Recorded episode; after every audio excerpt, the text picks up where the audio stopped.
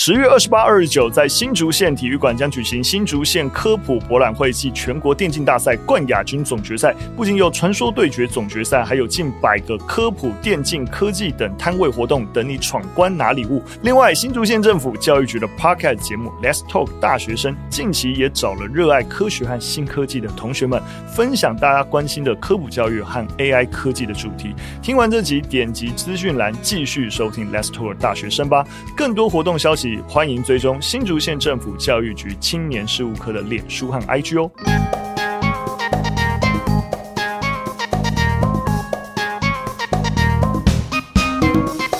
欢迎大家收听聊聊教育吧，我是主持人肖雨辰。大家好，我是一心老师。哎，雨辰，恭喜哦！你们那个走中奖的最佳制作人奖获奖了，感谢感谢。我们这一次相对入围比较多，就是我们的那个科科站，我觉得科科站真的是一个入围，他长期入，哎，上次是不是很常入围？去年是不是有得奖？我们去年啊，没有没有没有，我们去年没有，去年也是入围，前年有得奖。嗯、然后，但科科战的系列。去年也有入围啊，亚洲电视大奖，就是我们做这个客家动画，这个是一个大家评审都蛮喜欢的。但是这一次得奖的是那个开箱亚洲 National Asian 走中奖，我觉得也是一个在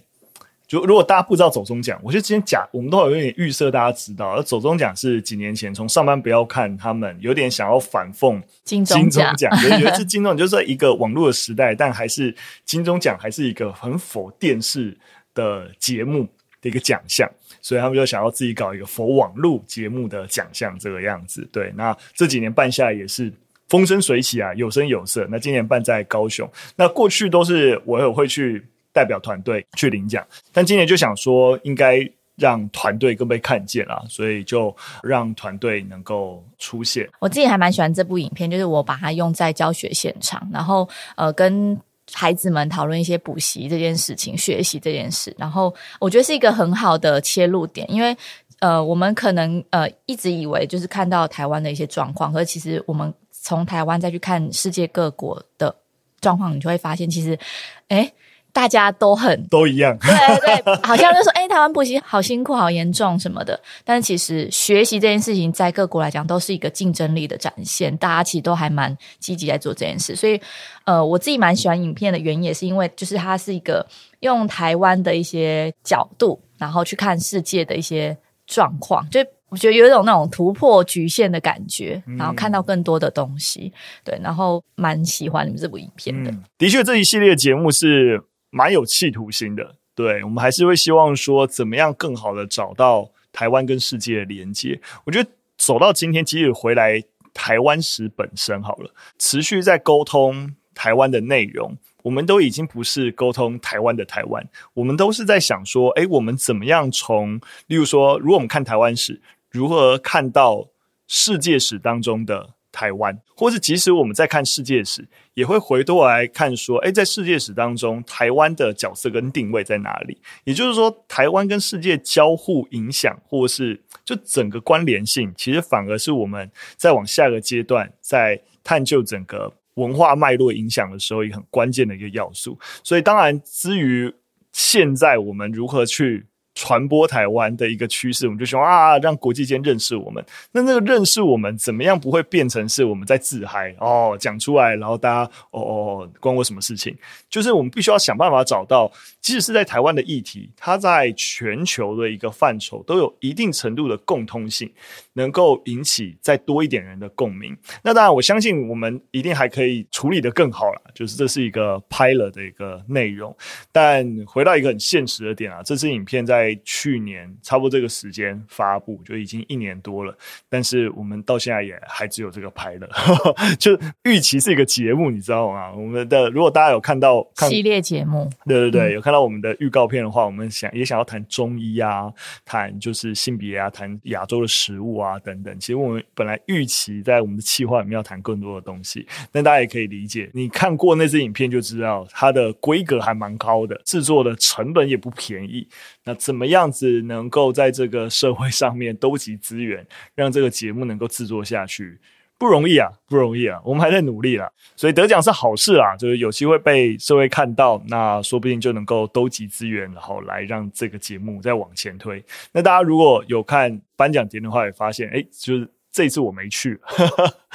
就这我没去是呃由团队来处理。那大家也会发现啊，其实这样子一个大的制作，它就不是一两个人能够完成的，更需要靠非常非常多幕后的工作人员一起把它完成。所以这是有这样的一个机会，也希望能够更好的彰显团队。所以是由相对可能平常大家不会在。荧幕前面看到的台湾霸伙伴能够上台，能够代表台湾霸，然后啊、呃、领取这个奖项，我自己觉得蛮开心的啦。嗯，真蛮期待，就是接下来会有系列影片的开拍，就是加油，老板！真的哈，争取资源哈，我加油，我加油。好，那我们就来聊聊第一则新闻，谈以巴冲突。那我想，只要这一阵子还稍微有在关注新闻，一定都不可能不知道这件事情啦。就以色列跟巴勒斯坦。就正式已经进入一个战争的阶段，已经不是只是什么飞弹不小心啊射过来射过去而已，全面进入战争状态了。那在这样的情形底下，我相信在学校里面也有很多的老师会跟学生分享这件事情。那到底要怎么谈论呢？可能在台湾谈论这件事情还好，但是在呃许多国家，例如说在美国。在，例如说在加州，其实，在州内就有很多可能是呃以色列人啊，或是巴勒斯坦的移民啊等等。那谈论这件事情，诶就要有点小心了，所以到底要怎么谈论呢？有很多像美国有非常非常多地方的教育单位啊、团体啊，都提供了相关的资源，或是谈论这个议题的建议。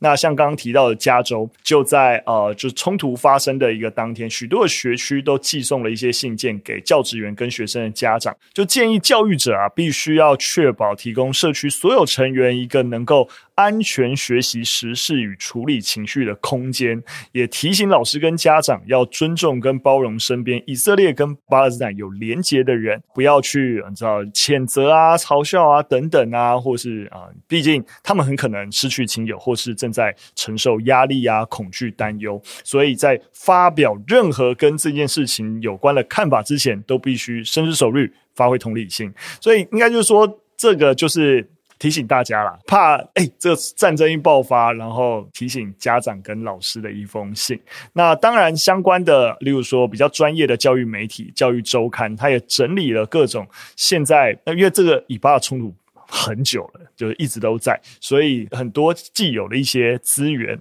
那他也整理完之后，就告诉老师说，哎、那如果你想要跟学生讨论，帮助他们了解现在的状况的话，那有一些。教案的架构可以提供，那主要有五大类的一个教材啊，包含认识一个很长期的一个以巴关系冲突历史，或是认识国际主要国家的一些政策倾向。那第三个就是练习分辨假讯息跟假新闻。那第四个是跟孩子讨论战争中的暴力，或是一些当你看到这些令人惊骇的一些新闻画面的时候要怎么处理。然后再就是争议的议题本身要怎么教的一个整体的一个架构。我这个连假我跟朋友聚会，然后大家都是大人了、成人了，但是我们在谈论这个以巴冲突的时候，其实蛮有趣，就是大家都一直在听到以巴冲突、以巴冲突，这个是从我们国中可能到现在一直在讲。因为他打很久，你知道吗？就是我朋友蛮有趣，他就说他真的很想要了解到底为什么他们要打那么久，而且一直持续到现在。然后我就觉得很有趣的是，诶，当我们在看新闻的时候，我们一直觉得说，哦，在战争了。然后，所以不要打仗，那些人民好可怜。我觉得那种是还蛮浅层的，对。然后，当我朋友在跟我这样讲的时候，他们就说他们花了一个下午的时间在网络上找一些影片，然后去了解哈，从那个以色列建国开始。然后我就突然觉得，哎，带学生去探究这个原因的这种方式去切入课程，会远比让大家知道说，哦，现在以巴发生冲突，不要战争啊，呃，我们要爱好和平这种。更有意义啦，嗯、对，所以呃，之前我在设计议题思辨课程的时候啊、呃，国际议题思辨，我就有特别介绍以色列这个国家。那相对于台湾的学生来讲，就是我觉得以色列跟巴勒斯坦这两个地方，其实我觉得大家是非常陌生的。所以我还记得我第一次要讲以色列这个国家的时候，我就问大家说：“哎，你想到的三个关键字？”哎，大家真的完全想不出什么。然后，哎，我上次在 Podcast 有分享过，就有有学生就写松饼。然后大家就想说，诶，为什么你的关键字会写到松饼？他就说，哦，因为就是 Seven 有卖那个以色列的松饼。以色列没有松饼？是是比利时的松饼，对，所以大家真的会把 比利时跟以色列都对，就完全分不清楚诶。然后，所以要在学生去讨论这个议题的时候，真的要从最源头的那个历史脉络开始去去了解，不然他们只是看到片面的啊、哦，就不要战争，不要战争，但不知道其实他们有这么多的爱恨情仇跟。历史上发生这么多的事情，你知道吗？除了以色列之外，就是巴勒斯坦本身，就是大家可能很可能就会搞混，因为其实还有另外一个国家，名字很像，就巴基斯坦。我甚至都不确定，我刚刚前面有没有不小心讲混了，那我还是。就帮大家稍微澄清一下，就是说巴基斯坦在哪里？巴基斯坦在印度的左边，就是它是在印度独立建国的时候，那国内有印度教跟伊斯兰教两个信仰，后来分裂出去的。那所以啊、巴基斯坦就是印度。分裂出去之后的国家，那其实巴基斯坦本来有两块，就后来在东边独立成孟加拉。那这两个国家都是以伊斯兰信仰为主。好，那是比较偏印度的部分。哈，那巴勒斯坦，哈，就是我们现在讲巴勒斯坦，是本来以色列建国之前就。待在这一块迦南之地的土地上面的一个人民，那他们也算是建国了，但整个国家的这个所谓的那个主权的问题，在国际间还不是到被完全承认，有点复杂。那以色列跟他们就当然就是你在人家的土地上建国，那自然就造成了蛮长期的一个纷争。对，然后呃，我在讨论这段历史的时候，其实像雨辰一样，我就会跟他们去分析这些。脉络，对，那让他们去理解冲突的历史之后，我觉得有蛮多的切入点是可以让他们去讨论一些争议，例如说教义的不同，然后再来就是一个国家其实还是有很多外力去协助，像以色列建国其实是有很多欧美的一些势力去协助，所以让他们去了解很复杂的一些。脉络，我觉得让他们的思考不会太单一。嗯，对，我觉得这还蛮重要的。没错，所以其实回到刚刚新闻讲的，就是当时候教育局下去的第一个指令，并不是告诉大家说啊要谴责战争、谴责暴力，是告诉大家说不要妄作批评。我觉得这点很很重要。大家看到战争，尤其是当然了，因为这一次战争的冲突点导火线，是因为是从是巴勒斯坦先的，那自然而然会。那个国际间一开始的那个谴责，很多是相对站在以色列这一方，当然是不要忘记，对，以色列也是猛攻巴勒斯坦哦，对 对对，对，所以脉络是一直延续下去的。对，就是当战争爆发的这个状况，也就是说，以巴冲突啊，跟我觉得跟乌俄战争不太一样，就是那个那个状况，虽然说你都是一定都有人先动手，但他跟我们就跟我们小孩子。你知道，小孩子打架也一样，先动手当然有不对。但你不能够只怪罪那个先动手的人，会动手通常会有原因，我们还是要探究那个原因合不合理。那以巴冲突下面就是巴勒斯坦动手的原因，其实蛮多可以探究的，跟乌俄战争动手，哎，这个大国去欺负小国的这个正当性跟合理性，那个逻辑是完全不一样。所以大家的确要小心避免，就是说，哦，反正我抓着一一件事情，就先动手一定是错的，发动战争一定是错的，好，所以我就是谴责他，哦，这样就一定是正义的，这样是对的。很多事情不是这个样子。对，那我我必须得说，就是像呃新闻中要讲到说有这样子的一些议题，然后要怎么跟学生讨论。我自己操作起来，我是觉得很难，是用一节课甚至二三十分钟去讨论这件事情，因为它其实蛮庞大、蛮复杂的。对，所以那时候我其实用了大概七周吧。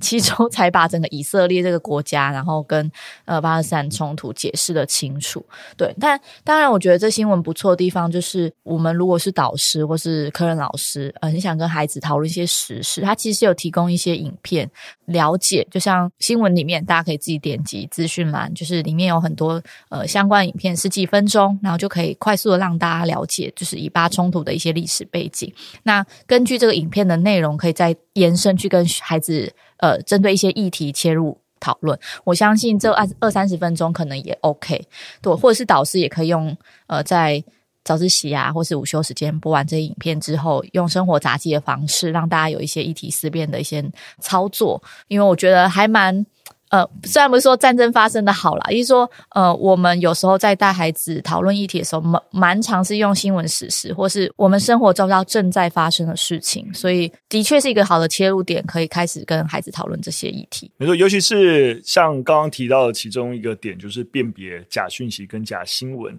那为什么在针对一些战争的新闻要要谈论这件事情？好像这不就是一般的媒体事主？就是因为战争只要当前正在发生，为了获胜的双方，一定都会制造对自己有利的一些舆论或是一些资讯环境，所以我们就相对难片面的到啊，发生哪一场战争或谁谁谁在这个战争过程做了什么，然后我们想要把这个新闻拿来用，但是这个新闻本身很有可能就是啊战争任意方所刻意制造出来的一个结果，所以这都是我们在留意这种战争。啊，讯息尤其是当前还正在发生，然后你想要跟同学分享的时候，都要小心的。我觉得有趣，因为其实这种假情报、假资讯其实亘古不变啦。是啊，但 是因为现在是网络时代，所以就变成是更快流传，然后真的是一个网络战了。没错，没错。所以很多的讯息就是停看听，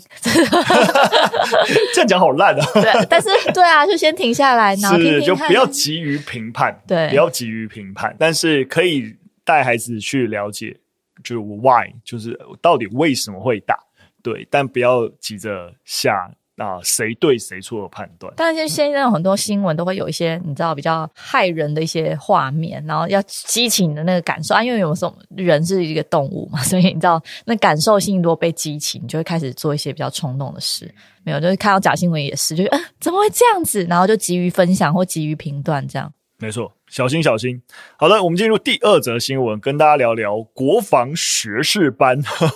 我不知道大家知不知道这个东西啊？总而言之，结论就是他们呃有有三个学校最近要停办这个国防学士班。那这是什么东西呢？是国防部啊，大概从二零一九年开始跟国内的一几间国立大学合作开办的一个学士班。那这个学士班啊，特别在一些比较在台湾。排名比较前面的大学运行上嘛，其实招生非常的不顺利。例如说台大，整个国防学士班从一百一十年度啊、学年度啊开办以来，每年都只招生到一个学生 哦。不少的学校那个科系啊，甚至就是没有人注册。所以啊，像台大就说啊，就是因为这个制度啊是国立大学办理。但特别在这种就是比较前面的大学的学生，他能力比较好，所以对他们来说，未来出路是比较多元的。那考上国防学士班的学生，通常也都能够考上其他的一个系所，所以通常就不会去选择从军。所以台大也觉得啊，我们就是。配合国家政策嘛，所以对制度的运作啊，还是合约的履行啊，就比较不太能够跟国防部讨价还价哦。所以自然而然，到底怎么样子去规划这个学士班比较合适，比较能够对学生有兴趣，比较难给建议啊。所以台大意思就是国防部呵呵 都是国防部的错哦，大概是这样。那其实基本上不是台大，因为考量整个招生的效益，包含政大、包含中央大学都表示，在一一三年。学年度开始就会停办这个国防学士班的招生。那当然啦，国防部反过来也觉得，就是说，在校生即使你不是考这个学士班，还是可以透过所谓的大学储备军官训练团的招生管道来加入国军。那当然一样，还是会回到最原。最源头的问题啊，就是这些学生在这些国立大学里面的学生，他相对来说选择的空间比较大，那加入意愿低，那这件事情底层是还是没有改变。大家应该蛮好奇，就是国防学士班跟一般生有什么样的差别？那基本上可以理解，就是他有四年的学杂费跟生活费的补助，有点像是公费生啊。那毕业之后呢，你可以出任少尉。而且呢，国防部还会保障你就业。但其实呢，有这样的优渥条件，其实规定也蛮多的。例如说，哦，学生假期间呢，必须接受一些军事的一些训练。那如果大学期间退训呢，就会直接退学，然后也要赔偿过去享有的公费待遇。这样子，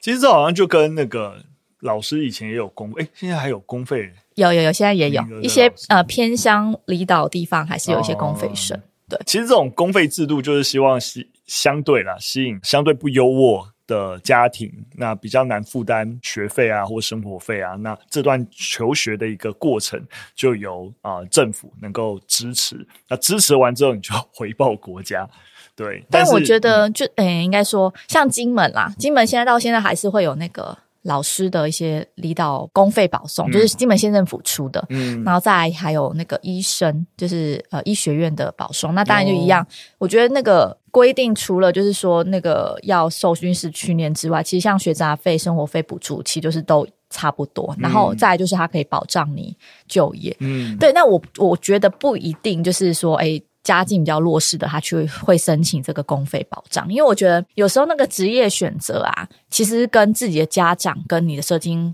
环境是有关系的。我举例就是像我自己念到台大，然后但是我爸妈从小对我的期待就是希望我可以当个老师。我记得那时候我在台大的时候的导师杨素贤老师，他就一直跟我讲说：“以心，你都读到台大，你千万不能去当老师。不是说老师不好，而是说就是他觉得你有更多元的选择啦。因为在台大的确可以看到很多不一样的东西。那可是你会觉得很有趣。最后我还是选择了当老师，并没有说好跟坏，而是说那个家庭背景。”对于这个工作，他对是有期待的。再来就是可能觉得有保障这件事情是 priority 是比更多元选择尝试风险更重要。对，那我觉得就像是金门很很多的孩子，他们会选择公费生，其实都是成绩超好的，就是真的你要成绩到前三名、前十名才有办法去医学院保送跟老师保送。因为对于金门这个这个环境的家长来讲，安稳生活。是一个最好的选择，所以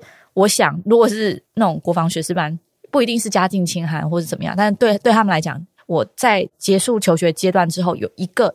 工作，有一份就是稳定的收入，其实对中产阶级，我不确定，就是其实它是后面还是有一个脉络存在的啦。我完全同意你说的，不过我觉得就是那个医生、老师跟军人，我觉得还是有个界限。就是在普遍的我们的社会氛围里面，我觉得比较难会有人觉得说当军人当军人想要挖洞给你跳，你觉得为什么？相 是会相对好，就是我我我必须要说是这个样。那你觉得为什么？我我觉得有一个很大的点啊，还是因为它它是一个相对限制比较多的职业。你你知道吗？你是军人，你如果犯法是这样吗？但我好，你你先说完。你的你的限制蛮多啦，就是你要你要做住在军队里面啊，除非你当然要到很很很大的官，你才可能可以有其他。嗯、就是相对来说，它是一个比较限制、比较拘束的一个职业。但是你，嗯，但是美国非常多人想要当军人呢、欸。就是我我觉得，当然有一个很大的点，一定就会是像刚刚说的，就是那个社会慰藉了。就在台湾从军这件事情，或是大家对于。中华民国国军的一个就是形象，对对对，一些社会造就的一个形象，就会让大家比较难觉得。虽虽然说在另外一个层面上面，我们只要一想到呃国家安全的问题的时候，还是当然会觉得就是说国防很重要，军人很重要。对，但你会发现它一定会有一个移动性啊，就是说当国家相对来说就军人的一个存在，在多数历史情境也都是如此，就是在。有有战争威胁，然后甚至那威胁比较大的时候，那军人的重要性或是这个社会氛围看重他们的成分就会拉高。那相对一个成平时代，那大家对于要养那么多军人或是干嘛，他通常来讲就是那个整个社会的一个评价自然也会降低。普遍来说会是这个样子。那当然，一定每个国家每个文化还是会有各自的一个是是否相对尚武的一个风气有所差异啦。我觉得那个尚武风气还蛮重要，因为其实我们离战争也没有很远，其实从一九四九年到现在，其实也不到差不多七八十年呢。回扣到刚刚讲以巴冲突的新闻，你会觉得，哎，其实台湾有时候处境还蛮跟以色列蛮像的，对。但是你会发现整个国家的走向，不管是上午或是要不要战争的那个风气不太一样。其实我们拿韩国，大家就可以有一个比较好、比较。直接的一个对比，整个国家的那个状态相对接近，然后也有战争威胁。他们的那他们的威胁当然是相对好像比较迫切一点啦，或者比较近一点。所以，那你发现他们还是会面对一样的问题啊，嗯、就是你说在他们年轻人当兵要当两年，亚运一定要拿金牌，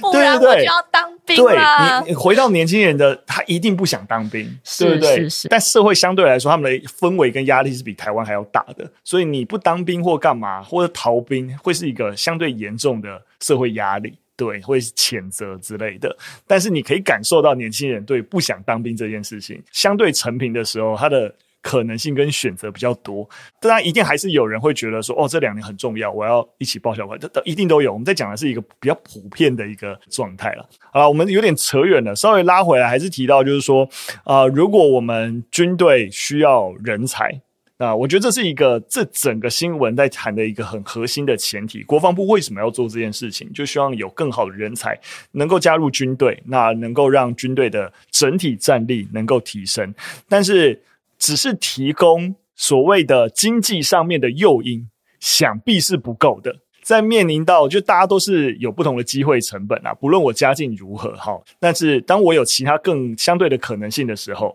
那为什么要去选择这条道路？对，所以。怎么样子去改善军队里面的各式环境，或是职业培力，或是升迁可能性，whatever 啊，其实很可能才是在思考国防人才的时候需要做到的事情。我们有机会在专门谈这个议题的时候啊，再跟大家说。最后的新闻来跟大家分享一些研究啦，那主要来谈的是贫穷跟儿童发展的关系。那针对贫困或是逆境对于儿童发展的影响，有许多科学家会做一个比较长期的追踪，包含对于呃这些儿童长大之后的决策啊、压力程度啊，甚至针对大脑功能方面的一些影响。那最近啊，就有威斯康星大学的心理学家就是啊指出，诶，过去的这些研究往往忽略一个很重要的部分，就是孩子自己。对于自身经历的看法，就是我们都研究一些外部的一个条件啊，然后状况啊。但孩子自己呢，他怎么看待这件事情？去做研究回顾，他发现，诶，蛮少人这样子去去谈论的。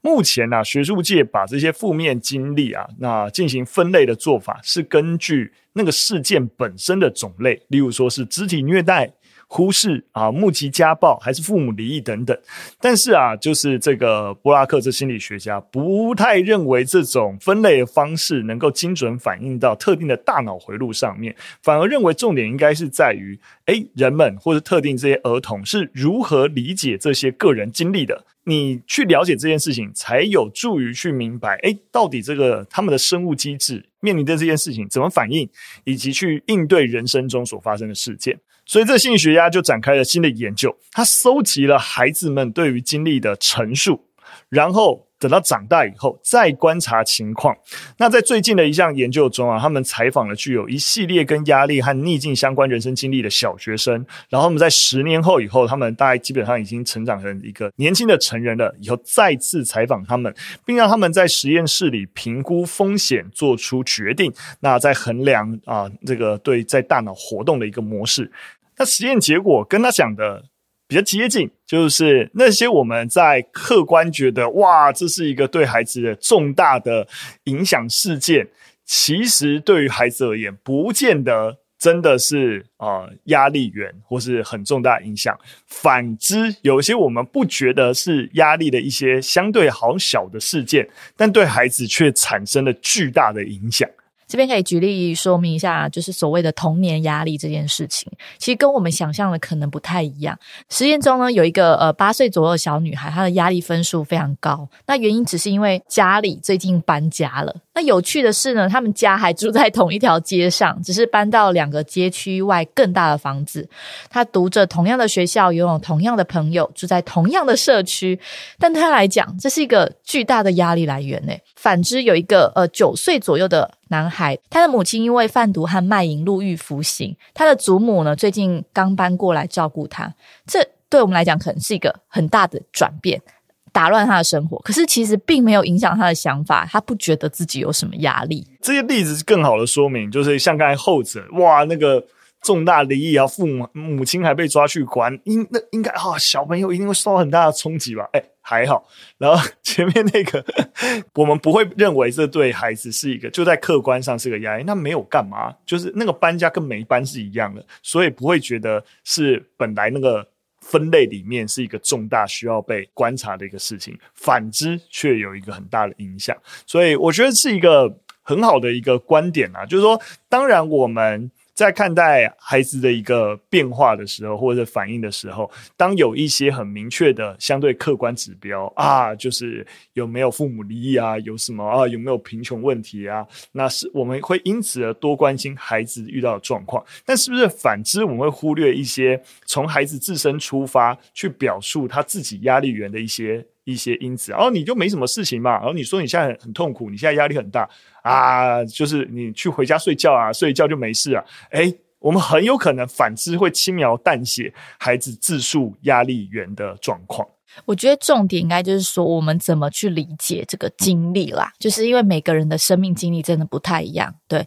那如果我们能够理解这些个人的经历，才有办法去明白这些反应或是这些生命中发生的事情，它是如何解读。对，我觉得如果解读就会呃。在刚刚我们提到这几个例子里面，其实就很明显可以看出来，你在意的事情可能跟旁人在意的事情是不太一样的。当然了，如果一样，还是回到我们教育现场，我们在意的事情，我觉得还是有点回到很很根本的感觉，就是呃，儿童出发，就是儿童本位，就是你要对他的好，都要是他真的感受到好。其实孩子有状况没发现是一回事，孩子其实即使有一些所谓外在事情，但他没有受到影响，你反而就是觉得你一定有受到影响，你又受到影响，然后我硬要对你干嘛，然后反之可能也会造成一些副作用。所以，如何更好的去先了解孩子自身的一个状况或他的一个反应情形，我觉得都一定会是很重要的一个关键。这是一个这个研究，我觉得蛮好的一个切入的一个方向啦。在跟孩子或儿童谈话的时候，其实就是跟他们讨论，呃，事件造成的一些情绪跟一些影响。那我觉得孩子应该也都会蛮真实的告诉你自己的想法。我觉得这样子的方式才能更切入孩子的压力源，然后更了解他们需要的帮助是什么。没错。好了，今天跟大家分享的三则讯息到这边，非常感谢大家收听。如果喜欢我们节目内容或者任何建议，都可以留言告诉我们。下次再见，拜拜，拜拜。